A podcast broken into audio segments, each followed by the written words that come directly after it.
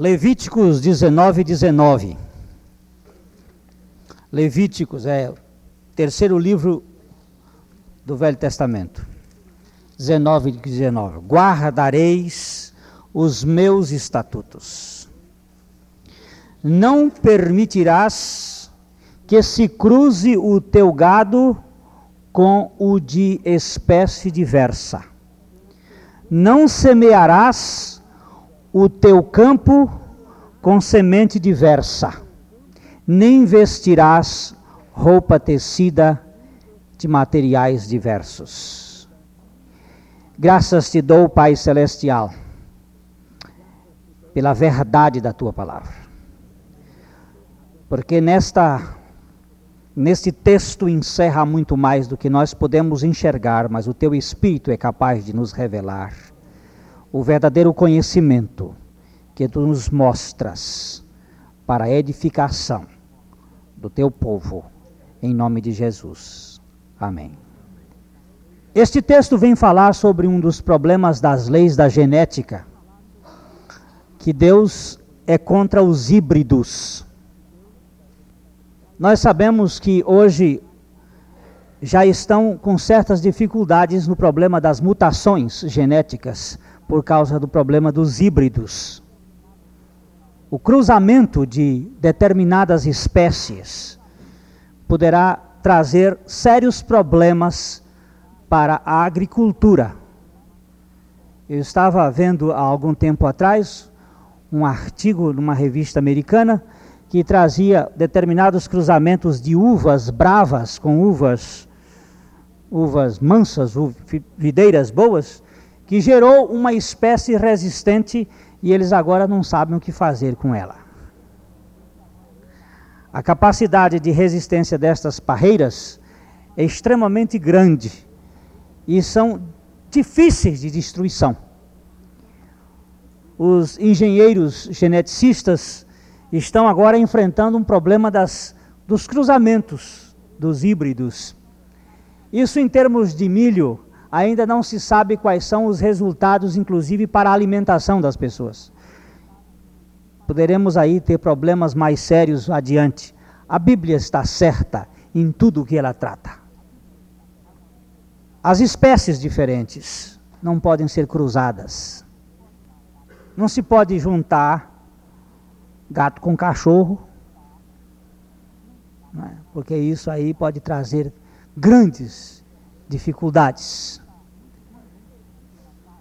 A Bíblia está muito coerente com o que ela trata. Ele diz: Não permitas que se cruze o teu gado com o de espécie diversa. Evidentemente que mula com cavalo, ou melhor, jumento com cavalo, ou cavalo com jumenta, ou com égua, dá burro.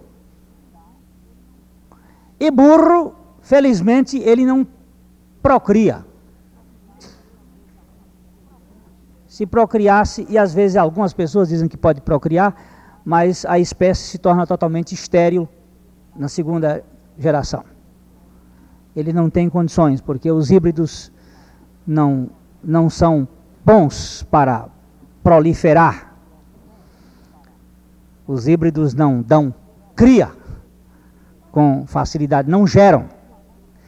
Talvez isto tenha alguma coisa para a gente refletir mais adiante um pouquinho, por que, que Deus não junta duas naturezas? Porque formam um híbrido e os híbridos não podem evangelizar. Então não poderiam dar filhos. Então seria talvez isso para um pouquinho mais na frente. Mas de qualquer maneira, o que a Bíblia está nos chamando a atenção é sobre estes aspectos: cruzar espécies diferentes, semear o teu campo com sementes diversas, ou vestir roupas de tecidos de materiais diversos. Se você abrir a sua Bíblia em Deuteronômio, capítulo 22, você vai encontrar esta mesma verdade um pouquinho mais ampliada nos versículos 9 a, 11. Não semearás a tua vinha com duas espécies de semente, para que não degenere o fruto da semente que semeaste e a messe da vinha. Não lavrarás conjunta de boi e jumento, Não te vestirás de estofos de lã e linho juntamente. Aqui explica um pouquinho mais a ideia. Duas sementes colocadas na mesma plantação, elas vão trazer degeneração, degenerescência. Você vai criar um problema de cruzamentos aí e esse problema vai degenerar. Aí precisaríamos até mais luzes através dos agricultores que estão por aqui, que poderiam mostrar que isto é um fenômeno que decorre muito quando se planta próximo, é? sementes diferentes e aquilo degenera e cria problemas dentro da, da plantação. Aí também fala sobre lavrar com boi e jumento juntamente. Por que, que a Bíblia diz que não, é, não se põe na mesma canga um boi e um jegue? São duas naturezas diferentes. São dois, duas forças diferentes. São dois estilos de vidas diferentes. São duas modalidades de ser diferentes. Então você coloca um jumento com aquela natureza de jegue e um boi com a natureza de boi numa mesma canga, eles não emparelham, eles não, não puxam igualmente. Então vai haver um descompasso, um descontrole. E isto vai gerar um problema. A, a, a, a força, não é? o jugo deveria ser igual para produzir, daqui a pouco o jegue empaca. Como é que faz? O boi fica puxando o jegue e, o, e puxando a canga e, e as coisas juntas. Então a Bíblia chama atenção para isto. São naturezas diferentes. E depois também ela diz: não se veste com estufo misturado com lã e linho. A lã é de origem animal, o linho é de origem vegetal. O linho é para o calor, a lã é para o inverno, para o frio. A lã tem uma resistência, o linho tem outra resistência. Então, se você coloca tecidos com essa tessitura misturada, de repente você vai estar numa situação difícil. Você poderá estar é, nu sem o saber. Rasgou o, um elemento, vai rasgando o outro. Quer dizer, a fortitude de um dos elementos desmancha a fraqueza do outro. Então a Bíblia está chamando atenção para este fato. O que, que isto vai ilustrar? Isto ilustra coisas muito mais amplas do que nós podemos, podemos verificar. Isto revela pontos de vista muito mais altos do que as nossas mentes limitadas podem enxergar. É, vamos ver em 2 Coríntios capítulo 6, versos 14 a 16, o que, que a palavra de Deus nos traz neste sentido. 2 Coríntios 6, 14 a 16. Não vos prendais a um jugo desigual com os infiéis, porque que sociedade tem a justiça com a injustiça? E que comunhão tem a luz com as trevas? E que concórdia há entre Cristo e Belial? Ou que parte tem o fiel com o infiel? E que consenso tem o templo de Deus com os ídolos? Porque vós sois o templo do Deus vivente. Como Deus disse: Neles habitarei e entre eles andarei. E eu serei o seu Deus e eles serão o meu povo. Essa ideia, não vos ponhais em julgo desigual, é um negócio muito sério. Algumas pessoas pegam isso aqui apenas para casamento. Quando, quando um rapaz e uma moça estão se aproximando um do outro, e se um é da igreja e o outro não é, normalmente se cita esse texto para ilustrar que o da igreja não deve casar-se com o não da igreja. Se fosse apenas nisso, até a gente poderia justificar que o texto também serve para essas coisas, mas não é bem isto que a Bíblia está nos mostrando. A Bíblia está nos mostrando é a relação que não existe entre aqueles que são filhos do maligno com aqueles que são filhos de Deus. Não existe nenhum relacionamento. Porque os dois possuem naturezas diferentes. Isso não significa que você vai ter que sair do mundo. Pelo contrário, você vai estar no mundo como sal da terra e como luz do mundo. Mas significa que qualquer sociedade, qualquer conluio, qualquer ligação nesse sentido, pode ser trabalhista, pode ser familiar, pode ser eh, de qualquer outro tipo em que você vai participar com o incrédulo, você vai sofrer as consequências inevitáveis. Isto é inevitável.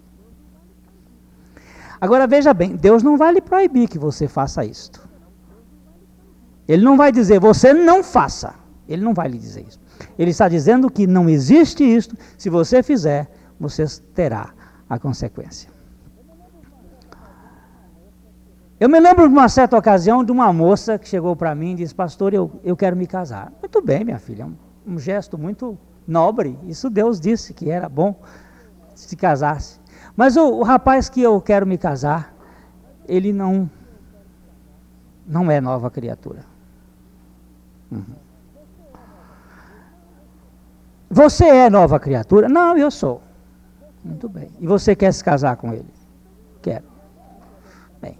Então vamos aqui ver o que a Bíblia diz. E eu peguei esses textos que estamos lendo aqui e li para ela. Eu não estou falando de membros da mesma igreja, porque às vezes os dois são membros da mesma igreja e nenhum dos dois é regenerado. Às vezes os dois, um é membro da igreja e o outro não é, mas os dois ainda não são regenerados. Você pode ter os dois membros da igreja que não são regenerados. Então aí é gato com gato.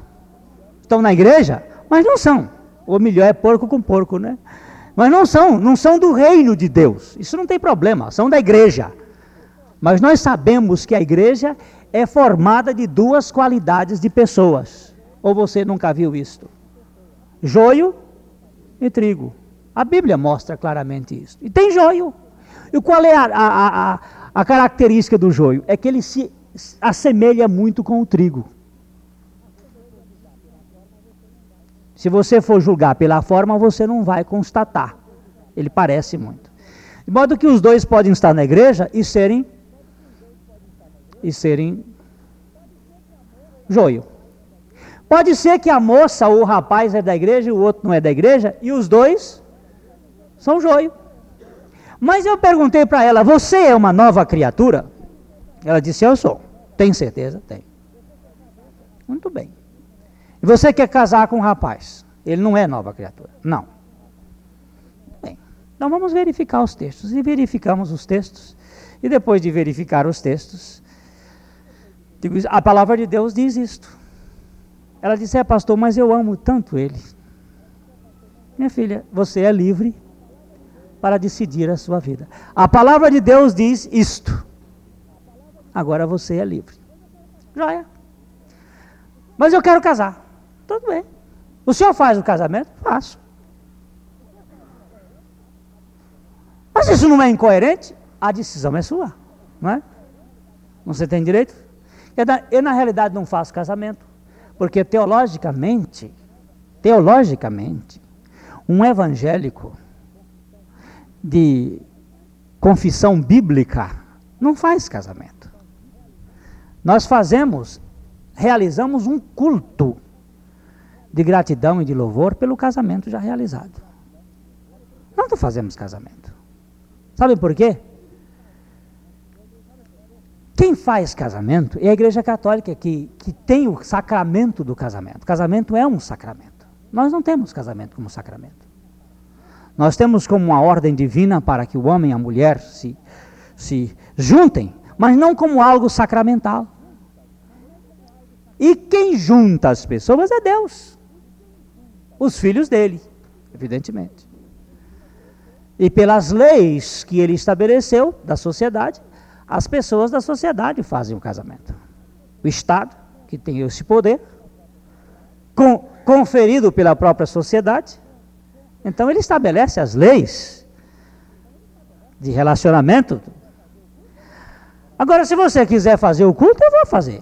Não tem problema, eu faço culto, eu realizo, não é realizo, eu participo de um culto como mensageiro de Cristo Jesus em qualquer lugar, até na portinha do inferno, do lado de fora. Posso mais lá fazer lá dentro? Não tem mais jeito, mas em qualquer lugar. Se um dia me chamarem para fazer, para prestar e pregar o evangelho num terreiro de macumba, o senhor vai? Vou. Lá precisa mesmo, lá é que precisa pregar o evangelho. Eu vou lá. Não tem medo de, de, de um bicho lá baixar, ele diz, baixar expulsa. E a palavra de Deus tem que ser pregada. Onde mandar? Onde mandar pregar o evangelho? E perguntaram outro dia, o senhor é ecumenista? Eu digo, não tenho nada com ecumenismo. Eu sou pregador do evangelho.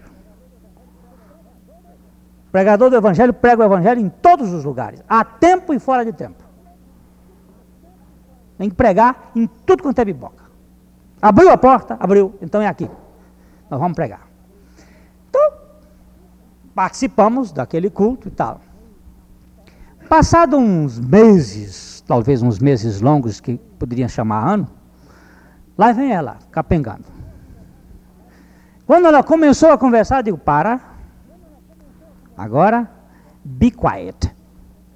Fecha o biquinho, você não tem direito mais de abrir a sua boca. Eu não quero escutar nem choro nem vela. Você não tem direito. Não vou ouvir o que você vai me dizer. A palavra de Deus é clara e objetiva. Eu fiz com ela exatamente o que o profeta Samuel fez com Saul. Deus disse isto, não foi? Foi. Você desobedeceu, não foi? Pois eu também não vou com você adorar. Mas, pastor, não tem conversa. Você tem que aguentar agora a carga calada. E não pode se separar dele. A Bíblia ainda põe isso aqui. Ao marido Crente não pode se separar da mulher incrédula. E a mulher crente não pode se separar do marido incrédulo. Se ele quiser se separar, que se separe. E aí você fica livre. Mas se ele não se separar, você tem que aguentar a canga. A Bíblia é muito. Você quer ver onde é que está o texto? Vamos lá aqui. 1 Coríntios capítulo 7. Versículo 13.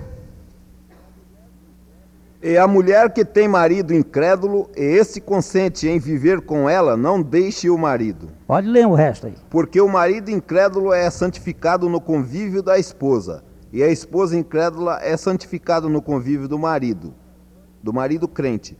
De outra sorte, os vossos filhos seriam impuros, porém agora são santos. Vamos mais frente. Mas se o descrente quiser apartar-se, que se aparte. Em tais casos, não fica sujeito à servidão, nem o irmão, nem a irmã. Deus. Deus vos tem chamado à paz. Muito bem. Aí, nesse caso, você está livre. Vamos dizer que A é uma nova criatura, é NN. E B é VN velha criatura. Muito bem. Tomaram a posição de se casar. Estão casados. A casou-se com B. Neste caso, A tem que ficar ligado a B por quanto tempo B quiser. Ela é escrava de B. Se a pessoa casou com B, B é velha criatura. Só pode haver separação quando B morrer. Quando B morrer, na, morrer mesmo, morrer, morte morrida, não é? Ou então quando B largar. Quando B deixar o A. Aí também está livre.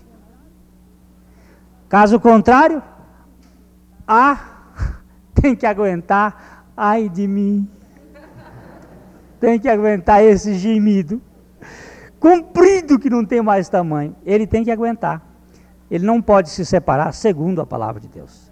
No caso de B se separar, embora diz a palavra de Deus, neste caso, nem o irmão nem a irmã ficam sujeitos à servidão. Deus vos chamou à paz. Aí, no caso, se você, se ele criou asas e foi embora, pronto. Eu estou com um caso muito interessante que esta pessoa aqui ganhou o novo nascimento. E está casado com uma velha criatura. Então ela disse: Como é que eu faço agora? Eu digo: Agora você tem que ficar aqui. Mas ele quer me punir, ele não quer nem se separar de mim, e ele não quer viver comigo. Eu digo: Você tem que aguentar firme. Agora só tem uma coisa: Deus é que pode resolver esse problema. Deus pode tirá-lo, ou Deus pode fazê-lo afastar, mas você não pode. Você está sujeita a este relacionamento. É por isso que a Bíblia está falando sobre o relacionamento de um ponto de vista que não deve se juntar, porque depois de juntar, aí a lei fica muito pesada. Isto também serve para negócios. Você quer uma sociedade. Você é um NN e se junta com um VN. Agora você está preso. Ele vai te dominar. Você está preso num relacionamento de negócio em que este daqui vai mandar em você e outra coisa, ele vai lhe roubar. Ele vai estabelecer a lei de reciprocidade, olha assim, para mim tudo, para você nada. Você vai entrar numa. E você não pode se separar dessa junção. Não. A lei agora é você que. Só ele que pode. Porque um compromisso só vale quando os dois estão de acordo. Se ele não quiser se separar, você não pode. Você tem que aguentar firme. Por isso que a Bíblia está lhe dizendo: você tem que aguentar firme e não se colocar debaixo dessas escravidões. Você não se meta debaixo disso porque você vai sofrer. Então, uma moça escreveu para Dr. Taylor, William Ser Taylor, grande teólogo batista no Brasil. Escreveu uma cartinha dizendo: Dr. Taylor, eu sou uma moça crente, sou uma moça da igreja, sou uma moça regenerada, e gosto de um rapaz. Ele não é. Eu queria saber qual é a sua opinião. Aí, Dr. Taylor, um homem de Deus, um homem sábio, respondeu para ela dizendo o seguinte: Isso é uma questão sua, minha filha. Você, como nova criatura, é filha de Deus. O outro, como velha criatura, é filho do diabo. Se você não se importa que o seu sogro entre na sua vida, Case-se. Se você é nova criatura e não se importa que o sogro venha entrar na sua vida, pode se casar. Agora, se você tem um problema com esse sogro, não entre nesta. Não entre nesta. Aí a pessoa sábia diz o seguinte: eu não tenho nada a ver com esse sujeito. Então, tchau e benção. Não quero entrar nessa. Eu não vou entrar nessa. Eu tenho falado isso algumas vezes para os moços que se veem deslumbrado e assim, moça principalmente quando vê um rapaz. Ei, mas será que o método de evangelização não pode ser pelo casamento? Deus nunca pro, propôs esse método. Deus nunca propôs esse método de evangelizar através do casamento. A evangelização é por meio da proclamação da palavra. Eu outro dia ouvi um rapaz que está aqui hoje, que gosta muito da sua noiva, fazer a seguinte declaração: se ela não nascer de novo, eu não me casarei com ela. Felizmente a moça está chegando. Eu não sei se ela ficou com medo de perder o, o partido, mas eu creio que não. O negócio é que Deus começou a fazer a obra de uma maneira maravilhosa, sem que ela, ele não disse isso para ela. Ele declarou isto só no seu coração e para pouca gente. Então está na hora. Se não nascer de novo, com ela não caso. Gosto muito, amo muito. Mas amor desse, desse jeito, debaixo de um jugo desigual, não dá. Agora, se, Se nós não podemos colocar na mesma canga, na mesma canga, você sabe o que é canga, não sabe? É o jugo, né? Aquele negócio que o boi usa. O boi e o jumento junto. Porque são duas naturezas diferentes, duas sementes diferentes, etc. Como é que você, como é que você vê o texto de Mateus 11? O texto de Mateus 11, a partir do versículo é, 28 a 30. Vinde a mim, todos os que estáis cansados e oprimidos, e eu vos aliviarei. Tomai sobre vós o meu jugo e aprendei de mim, que sou manso e humilde de coração, e encontrareis descanso para vossas almas, porque o meu jugo é suave e o meu fardo é leve. Quem está chamando para vir para a mesma canga? Meu jugo. Meu jugo. Quem é que está chamando para vir? É Cristo. Agora nós temos que analisar isso de dois prismas. Nós temos que analisar isso de dois lados. O primeiro lado quando ele está dizendo: Vinde a mim, todos vós que estáis cansados e sobrecarregados ou oprimidos, quem é que está oprimido? Quem é que está oprimido? É a nova criatura ou a velha criatura? Velha. Isso é que você precisa ver. Vamos logo olhar lá em, em Atos 10, 38, não é? que nós precisamos ver quem é que fica oprimido pelo diabo. Então mandou parar o. É 10, 38. Né? Atos 10, 38.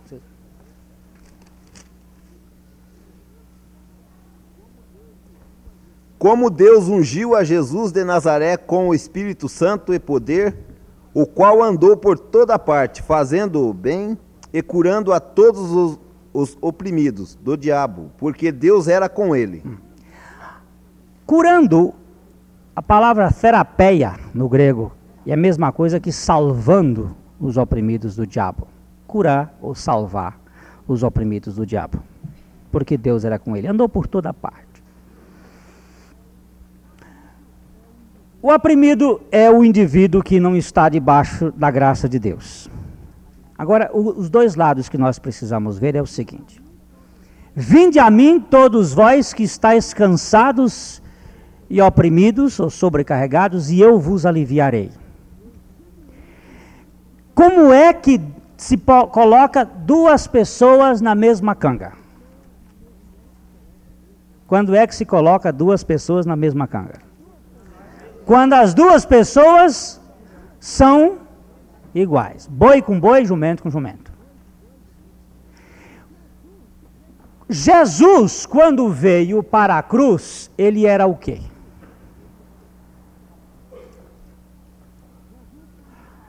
Jesus, quando estava carregando aquela cruz nas costas, depois o sirineu ajudou a carregar. Jesus era o que quando ele vinha naquele trajeto? Filho do homem ou filho de Deus? ele era filho do homem e filho de Deus. Ele era as duas coisas. Ele era verdadeiramente homem, verdadeiramente Deus. Quando Jesus foi pregado naquela cruz, a cruz estava no chão e ele foi pregado. Ele foi pregado como filho de Deus e filho do homem ali dentro naquela hora. Mas na hora que a cruz levantou-se, ele se identificou com o pecador no mesmo jugo, na mesma canga, na mesma cruz. Vejamos João 12, 32, que é o texto clássico deste fato da atração. E eu, quando for levantado da terra, atrairei todos a mim. Se ele atraiu a todos, a ele, o que, que aconteceu com ele nesta atração? É o que a Bíblia nos mostra em 2 Coríntios 5, 21. 2 Coríntios 5, 21.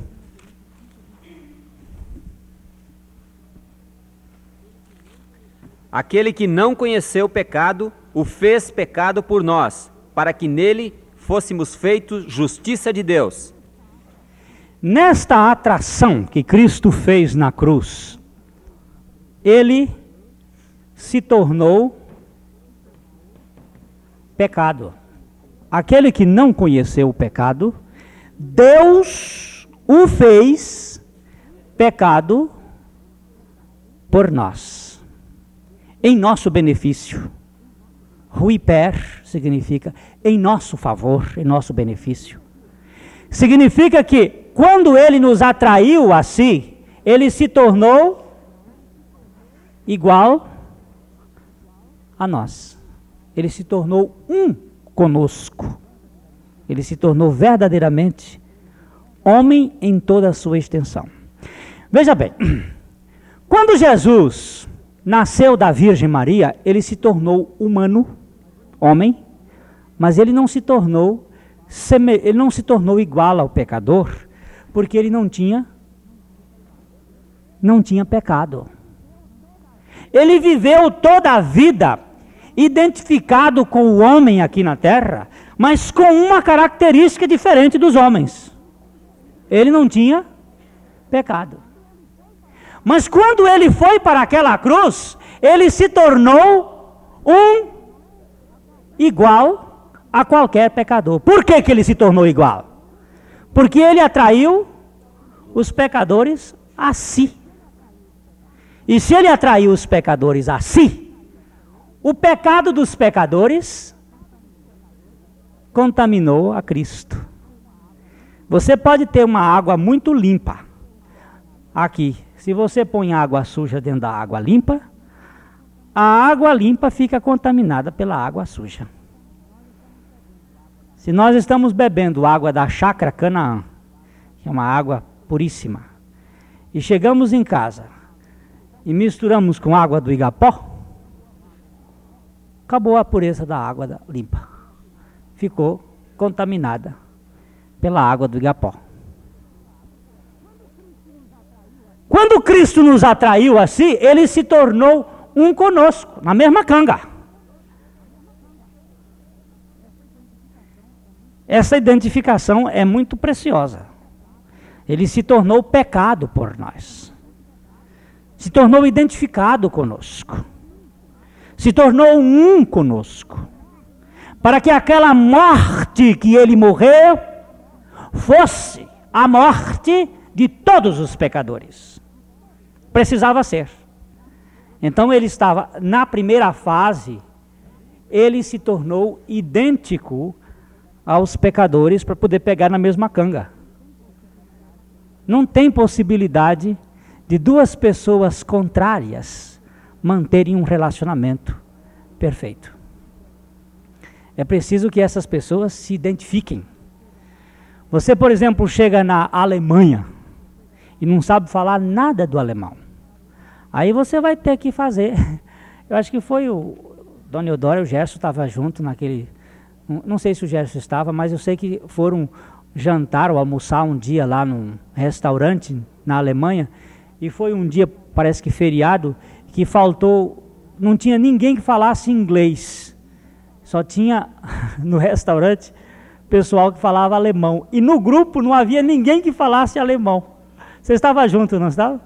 E aí chegaram num determinado momento lá, queriam saber qual era o prato. Como é que faz?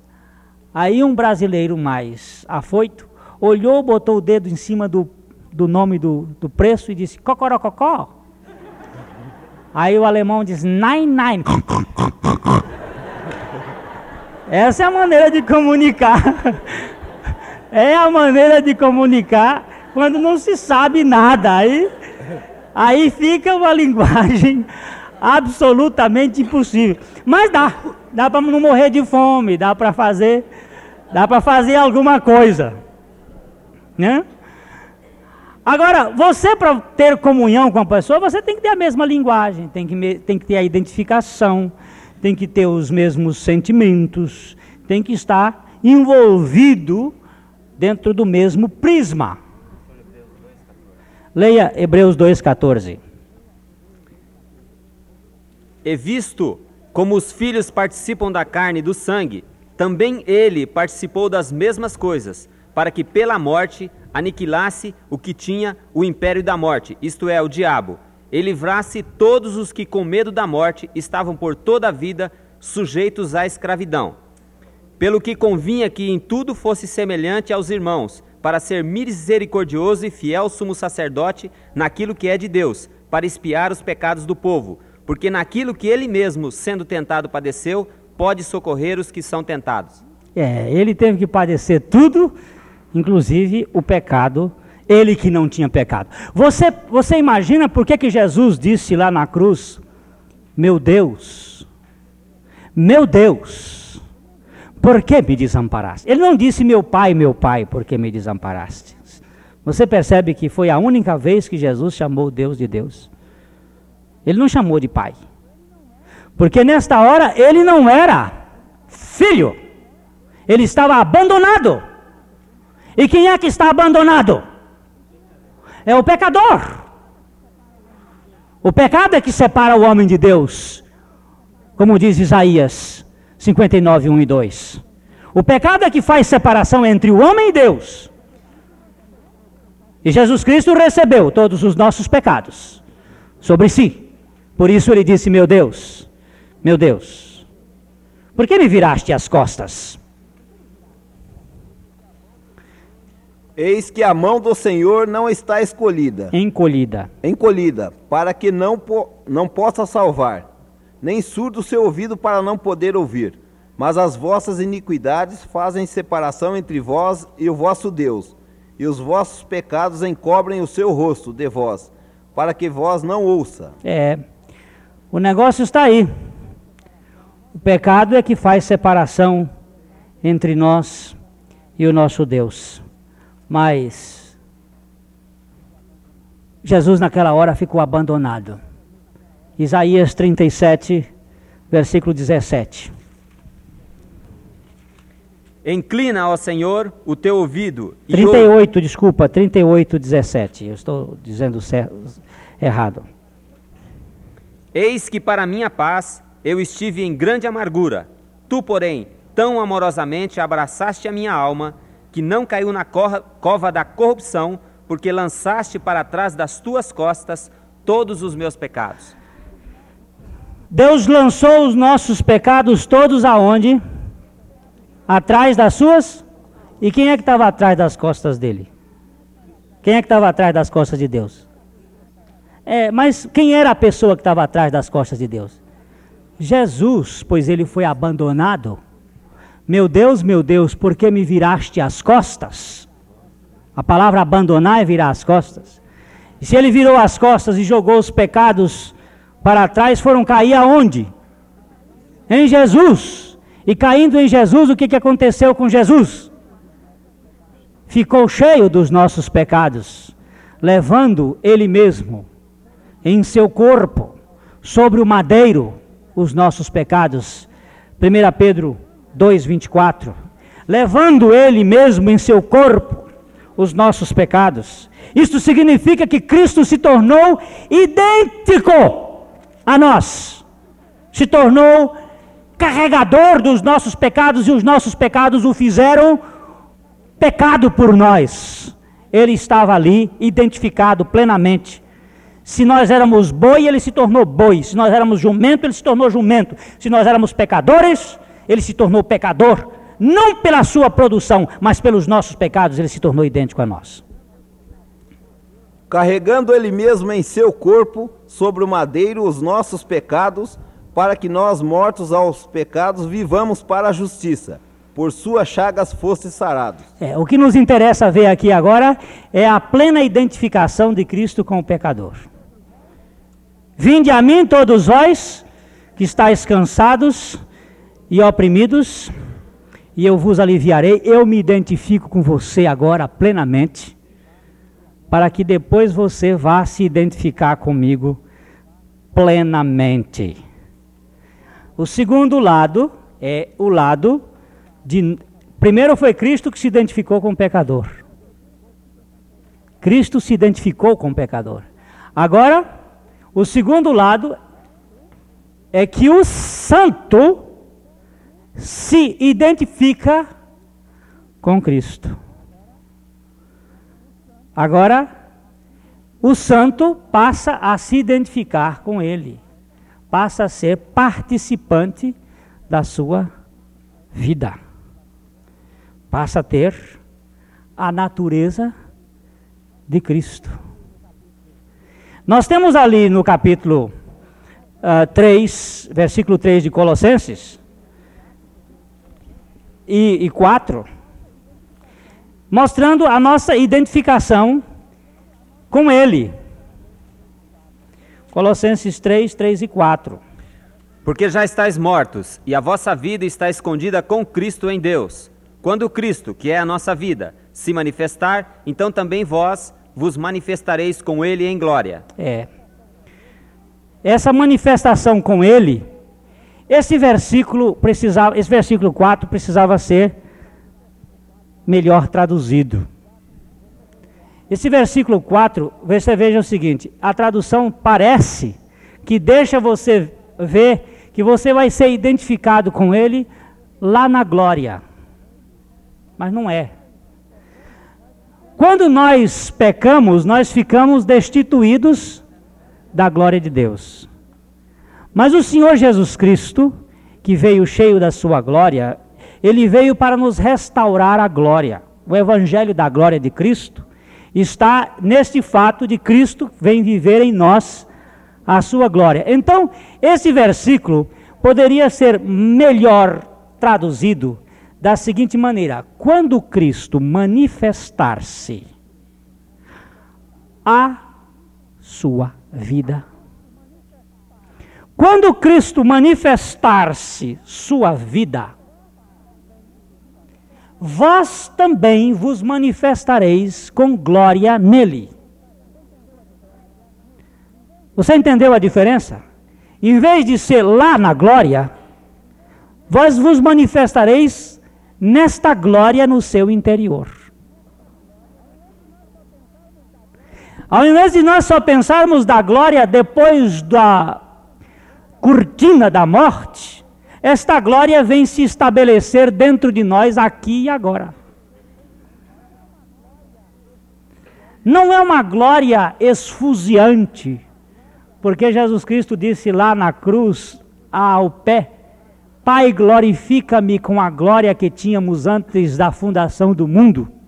E eu fico sempre pensando, quando usar aquele moço que vinha junto da arca da aliança, a arca puxada pelos bois, e lá um determinado momento a arca pulou e bateu dentro, do, o carro bateu dentro de um buraco, a arca foi caindo para o lado e Uzá pôs a mão na arca para defender e morreu fulminado naquele instante, caiu morto. Isso trouxe até uma preocupação para Davi. Davi ficou com medo da arca, que não quis levar para sua casa e deixou lá na casa de Araúna, que Araúna foi abençoado com a arca de Deus lá, que ficou lá, e depois Davi foi movido por inveja.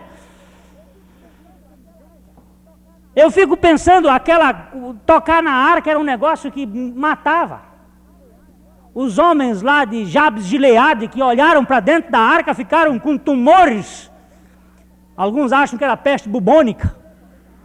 Morreu gente porque olhou para dentro da arca.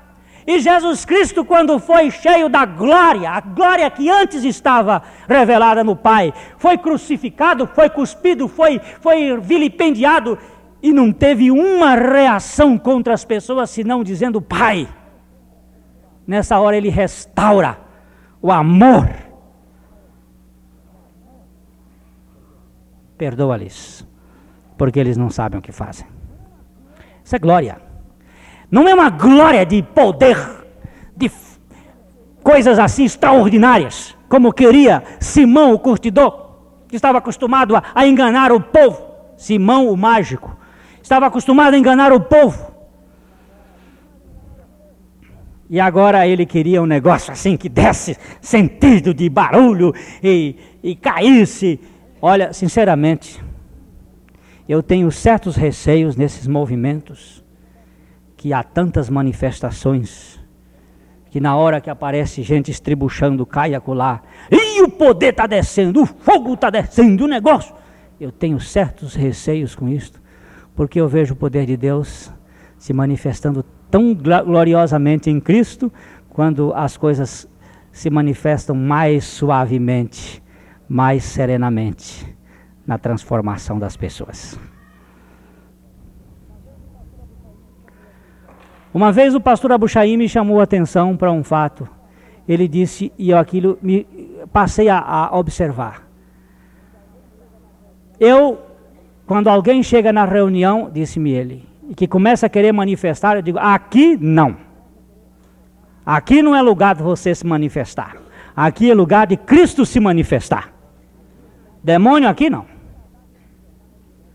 Pode tratar de manifestar no outro terreiro. Aqui não. Aqui não. Isso me chamou muita atenção. É, é a manifestação de Cristo e a manifestação de Cristo em nosso interior fazendo-nos semelhante a Ele, identificados com Ele. Eu estava na canga com Ele quando Ele morreu, mas agora Ele está vivendo em mim a sua vida e me fazendo idêntico a Ele. A expressão de Colossenses 1, 27 é, é muito, muito interessante que este é o evangelho que esteve escondido mas ele agora se manifestou, que é o Evangelho de Cristo em vós. Aos quais Deus quis dar a conhecer qual seja a riqueza da glória deste mistério entre os gentios. Isto é, Cristo em vós, a esperança da glória. Olha onde é que ele está aí. E ele está cheio de quê, meu filho? O evangelho de quê? Evangelho da glória. E esse evangelho da glória é o quê? É, mas é Cristo em vós. Agora, quando é que Cristo se identificou comigo? Quando ele me atraiu a ele. Eu fui para a canga igual a ele, porque ele agora, ele e eu éramos perfeitamente pecadores. Agora ele vem viver em mim. Que vida que ele vem viver em mim? A sua vida santa, justa, na mesma canga, no mesmo jugo. Não é estofo, de lã e de linho. Se antes era pecado, agora é santidade. Não dá para misturar as duas coisas. Quando eu vejo o pregador que está dizendo que dentro do homem reinam duas naturezas, uma natureza de cachorro branco e outro de cachorro preto, eu não aceito porque a minha Bíblia não, não me deixa aceitar um negócio desse. Se Deus não quer que lã e linho fiquem juntos, que jumento e boi fiquem juntos, que se plante semente de uma espécie de outra junta, vai querer viver ele com a sua vida santa, junto com a vida ímpia?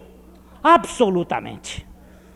Isso aí é que nós precisamos ganhar experiência, porque Deus não quer esse negócio. Quando eu vi ali um pregador dizendo no, no, no Colossinho, meus irmãos, tem um cachorro branco e um cachorro preto dentro do homem. Assim, preto que são negão aqui. São os racistas, os dos apartheids, que levam essa ideia. Aí, o cachorro preto é o do diabo, o cachorro branco é o de Deus. Então vamos aqui. Vamos dar com, comida para o cachorro preto. O cachorro preto fica valente e bate no cachorro branco. Se nós dermos comida para o cachorro branco, o cachorro branco fica forte e bate no cachorro preto. E assim, meus irmãos, é assim. Nós temos a natureza de Deus e a natureza pecadora dentro de nós. Se nós lermos Playboy, se nós virmos filmes pornográficos, se nós formos a determinados lugares, se nós, nós vamos dar comida ao cachorro preto, e o cachorro preto vai bater no cachorro branco, mas se nós orarmos, se nós jejuarmos, se nós lermos a Bíblia, se nós formos aos cultos, se nós dermos o dízimo, o cachorro branco vai ficar forte e vai bater no cachorro preto.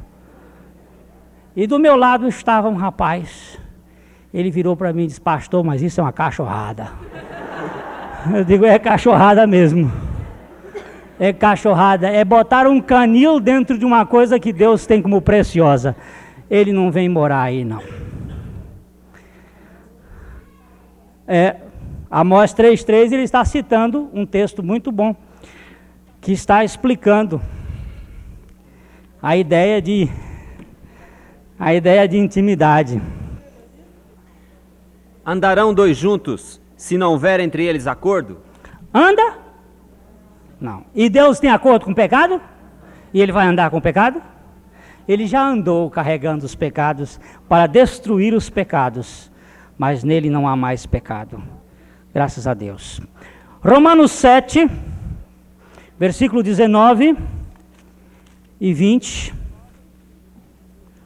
Porque não faço o bem que prefiro, mas o mal que não quero, esse faço. Mas se eu faço o que não quero, já não sou eu quem o faz, e sim o pecado que habita em mim. Quem é que habita? Pecado. Agora, Filipenses, Efésios 3. Efésios 3, 17. Para que Cristo habite pela fé nos vossos corações a fim de estando arraigados e fundados em amor. Quem é que habita no coração do dividido? É o pecado. E quem é que habita no coração do regenerado? Agora, eu vou fazer uma pergunta para pessoas inteligentes. Se Cristo veio para destruir o pecado, ele vai viver com o pecado?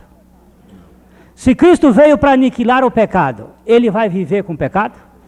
Minha gente, Sinceramente, se duas sementes não devem ser plantadas na mesma vinha, se duas, dois tecidos não devem ser colocados no mesmo lugar, na mesma roupa, se um pá de um, uma, uma parelha de boi e jumento não pode ser colocados juntos, santidade e pecado podem ficar juntos. Gálatas 2,17. Pois se nós que procuramos ser justificados em Cristo, nós mesmos também somos achados pecadores, é porventura Cristo ministro do pecado? De maneira nenhuma. Graças a Deus, porque Cristo veio para destruir o pecado e viver a sua vida em nós. Não dá para compatibilizar as duas coisas. Não dá. Não dá para compatibilizar. E toda pessoa que tenta compatibilizar isso aqui, isto prova que essa pessoa ama o pecado e não quer ser liberta dela. Mas toda pessoa que crê que Cristo veio para acabar com isto, pode saber que vai experimentar no seu interior a libertação do poder do pecado. Graças a Deus, porque essas duas coisas não podem ficar juntas. E nós podemos ver que na mesma canga em que Cristo morreu, eu morri também. E na mesma sepultura onde Cristo ressuscitou, eu ressuscitei também. Na primeira coisa, ele me identificou, ele se identificou com o pecador na mesma canga.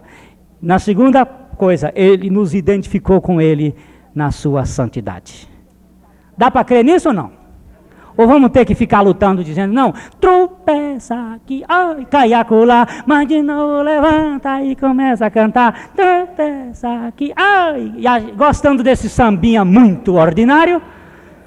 e não vivendo dizendo: Pai Celestial, muito obrigado por tua palavra plena e santa. É a tua palavra, ainda que eu não esteja experimentando. Eu outro dia vi uma menina orar assim. E eu achei muito sensata a oração dela. Ela disse: Deus, eu não estou experimentando a minha libertação do pecado. Mas se a tua palavra diz que eu morri, então eu me aproprio desse fato, ainda que tudo seja contrário. Eu disse: é, Você orou certo, minha filha? Eu digo amém eu também vou junto com você nesse mesmo ponto.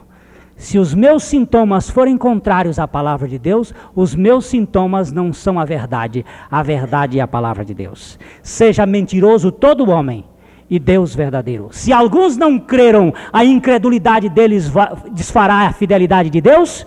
De modo nenhum. Graças a Deus, porque Deus não nos faz firmes pelos nossos sentimentos ou experiências, mas nos faz firmes pela Sua palavra. Você prestou atenção sobre esse fato? A nossa firmeza não está em no que eu creio como a minha experiência, mas no que eu creio como a palavra de Deus está declarando. Se minha experiência desdiz a palavra de Deus, a minha experiência é falsa e a palavra de Deus é verdadeira. E se a minha experiência ainda não chegou aonde a palavra de Deus está dizendo que é para chegar, eu vou ficar firme nesta palavra de Deus até que ela realize em mim o bom querer da sua vontade. Você agora tome posse desse fato, porque não vai ficar duas coisas juntas. Ou a semente é a boa semente, ou não é, as duas não podem ficar juntas. Ou você é boi, ou você é jegue. E não dá para ficar junto as duas coisas. Como Jesus foi montado num jegue, eu até gostaria de dizer, pois então ficamos aqui como jegue, né? Gosto da ideia do jegue, não faz muito mal não, porque os jegues na Bíblia são tão bonzinhos, tem um até que corrige um profeta. E bota o profeta no lugar certo. Quem sabe Deus vai levantar alguns jegues cheios da graça para ser instrumentos nesses dias de fazer a sua palavra muito real no coração de muita gente. Amém.